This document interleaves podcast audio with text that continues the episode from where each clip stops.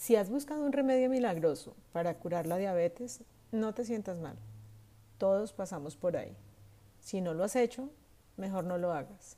Pondrás tu vida en peligro. La cura milagrosa para la diabetes tipo 1 no existe. No gastes tu tiempo pensando en curarte de un día para el otro.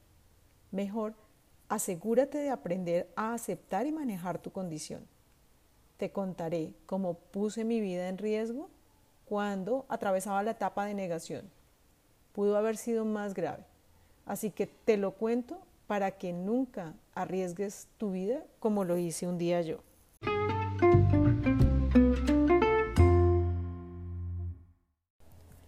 Mis primeros años de diabetes fueron un verdadero desastre. Era otra época y la información no se encontraba tan fácil como ahora. Así que no sabía muy bien qué era lo que tenía. Además, siempre daba con personas que, muy amablemente, me contaban tragedias relacionadas con la diabetes, como que la tía perdió su pie, o el tío que murió, o que el abuelo quedó ciego, etc. Era una desinformación muy grande. Los doctores no me explicaban muy bien qué tenía, no encontraba dónde buscar información, y así fue pasando el tiempo, y me iba acostumbrando a ese control mediocre y a vivir con diabetes, y con lo poco que tenía para enfrentarla. Mala información, pocas tirillas para hacerme glucosas y mi dosis única de insulina. Es decir, sin importar qué comiera, siempre inyectaba la misma cantidad. Así que no es fácil acertar por qué estaba tan mal controlada en ese momento. Como era de esperarse y pues debido a mi mal control, tenía siempre dolor de cabeza, sed, sueño, y me sentía muy mal en general.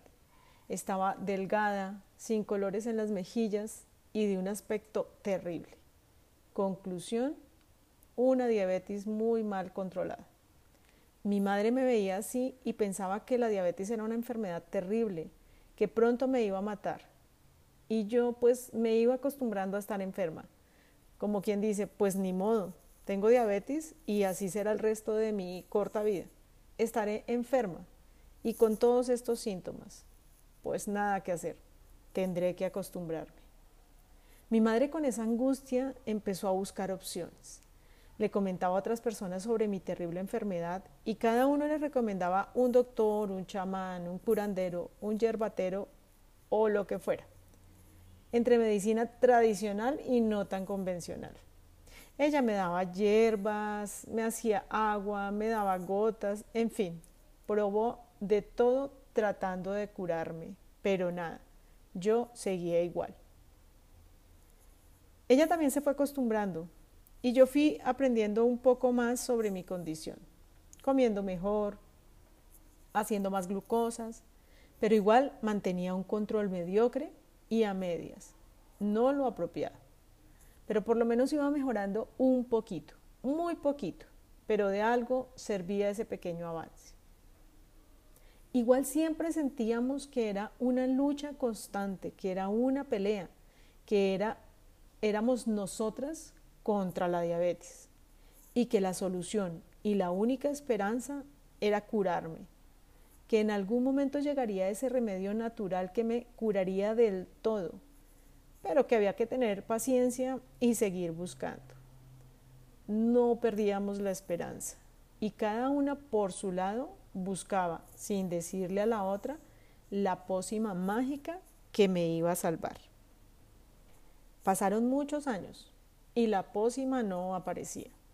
Me casé, tuve a mis hijos y aunque las cosas con la diabetes mejoraban cada día un poquito, en nuestra mente siempre estaba el encontrar ese remedio mágico.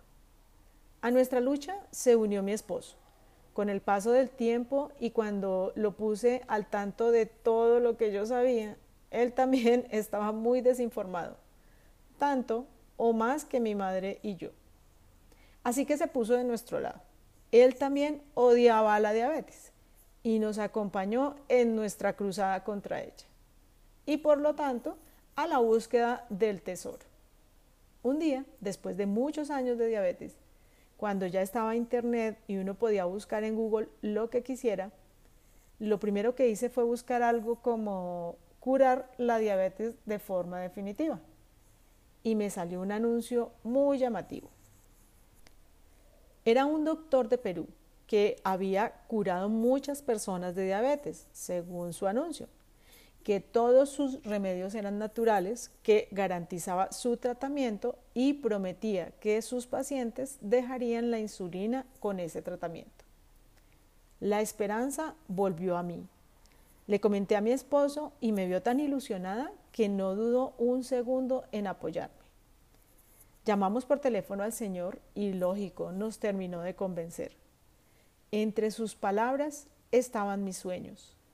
Dejaría por fin de inyectarme insulina, no me pincharía más los dedos, conservaría mis piernas, mis hijos tendrían una madre, mi vida sería feliz y por fin me quitaría a la diabetes de encima. Nos fuimos felices y esperanzados y lógicamente sin pensarlo mucho. El Señor nos recibió muy amable, pero su consultorio era una casa muy sencilla y no tenía diplomas de doctor.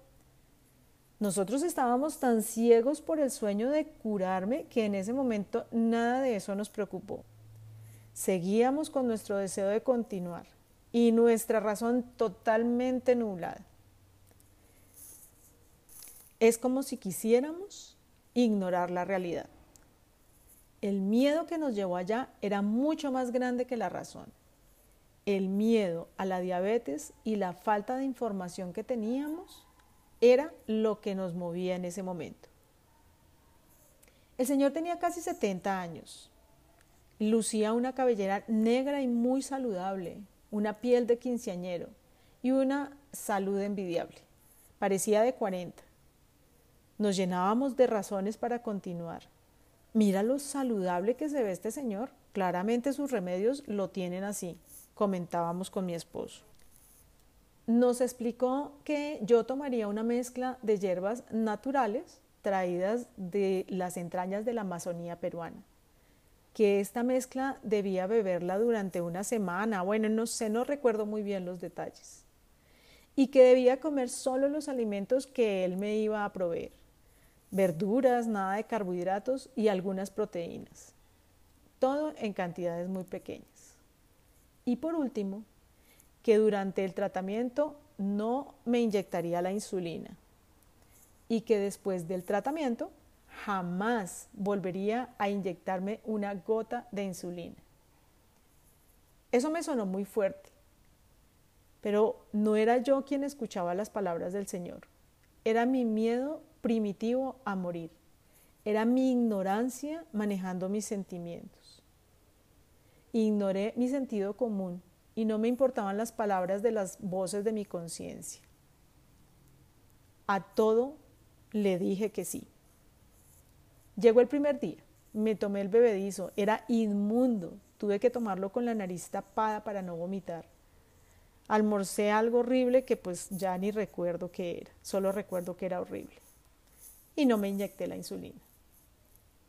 Al otro día lo mismo, ese día en la noche empecé a vomitar. Me sentía muy mal. Vomitaba muy seguido, no sé, cada cinco minutos. Y ahí fue donde la conciencia por fin me empezó a dominar, me empezó a golpear. Con mi, mi, esposo empezamos a darnos cuenta del terrible error que estábamos cometiendo. Pasábamos la noche en vela, preocupados, no sabíamos qué hacer. De verdad fue una noche eterna, una de las peores noches de nuestra vida. Al otro día muy temprano llegó el Señor. Se veía tan preocupado como nosotros. Mi glucosa estaba altísima, yo estaba mareada y mi esposo como que despertó y me dijo, ponte la insulina ya y nos vamos de acá. El Señor no sabía qué decir, ni mucho menos qué hacer. Con la dosis de insulina empezó a bajar la glucosa dejé de vomitar, me empecé a sentir un poco mejor. Salimos de ahí, nos fuimos para un hotel, me comí una sopa de pasta de cabellos de ángel que me supo a cielo. Es la mejor comida que me he podido comer en la vida. En silencio pasamos el resto del día. Cada vez me recuperaba más y mi amada insulina me hizo sentir mucho mejor. Nos vinimos para Bogotá tan pronto y como conseguimos un vuelo. Hasta mucho tiempo después pudimos hablar de lo sucedido.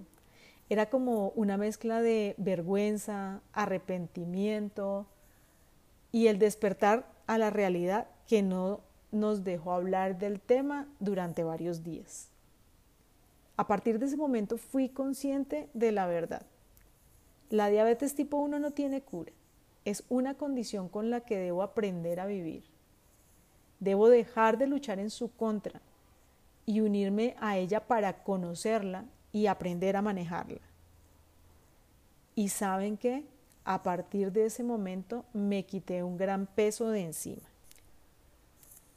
Desde esa experiencia empezó a cambiar mi visión.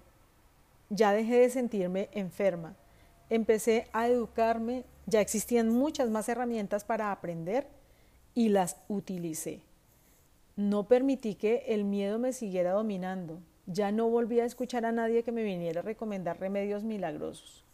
Solo escuchaba a quien me hablaba, por ejemplo, de hacer ejercicio para mejorar mis glucosas o quien me hablaba de mejorar mi alimentación. Me escuché a mí misma y a las estrategias que empecé a adaptar para tener unas glicemias más bonitas día a día. De eso han pasado muchos años. Este es apenas un resumen muy breve de todos los años que pasaron para llegar a donde estoy. ¿A qué dónde estoy? Estoy en un momento donde cada día aprendo algo nuevo y lo aplico. Aprendo y desaprendo a diario. He mejorado tanto física como mentalmente y ya el miedo no me detiene. Al contrario, el miedo a las complicaciones me motiva a cuidarme cada vez más para evitarlas. Así que, si escuchas este mensaje antes de haber tomado la decisión de probar un remedio mágico para curarte, felicitaciones. Vas a evitar poner tu vida en peligro. Si me escuchas, puedes saltarte todo lo malo que viví y llegar directamente a esta etapa que estoy viviendo ahorita una etapa donde ya no peleo con la diabetes, me acepto con ella, entiendo que es una condición con la que voy a vivir para siempre, donde comprendo que esto no es lo peor que me ha pasado. Claro, entre tener y no tener diabetes, elegiría no tenerla, pero ya que la tengo, pues me adapto a ella para que no me detenga y me deje vivir la vida lo más normal que puedo. Si escuchas este podcast, estaré feliz de creer que te voy a, evitar los años esperando a que todo esté bien, porque te contaré que después de 34 años de tener diabetes, todo para mí está bien. No tengo complicaciones, tengo un excelente control. Aunque a veces se despelote la glicemia, estoy muy bien. Ya aprendí a solucionar subidas y bajadas y a resignarme cuando no puedo controlarlas. He hecho todo lo que he querido en mi vida. La diabetes no me ha detenido en nada. Tengo una buena salud, un peso estable para mi edad. Me alimento muy bien. Aprendí a hacerlo gracias a la diabetes. Y por lo consiguiente he evitado muchas enfermedades que llegan por los malos hábitos. A golpes aprendí a amarme como soy. Mi inteligencia emocional es muy fuerte la diabetes me ha hecho un curso acelerado de fortaleza y adaptabilidad. Y mi vida es tan normal como lo decido yo. No dejo que la diabetes me maneje. Yo la manejo a ella. Mis sueños han cambiado. Ya no sueño con dejar de inyectarme insulina. Sueño con mantenerme sana hasta viejita. Y si no lo logro, por lo menos sueño y trabajo cada día con no dejar de intentar lo necesario para lograrlo. Mis hijos tienen una madre. Mi vida tiene momentos muy felices y aunque otros no tanto, pero ahora los supero con mucha más valentía. No me he quitado la diabetes de encima. Me quité los temores, la desinformación y los mitos que me hicieron tanto daño durante mucho tiempo. Hasta aquí los dejo por hoy. Un abrazo y espero les deje algo muy valioso mi mensaje. Chao, chao. mis primeros años con diabetes fueron un verdadero desastre.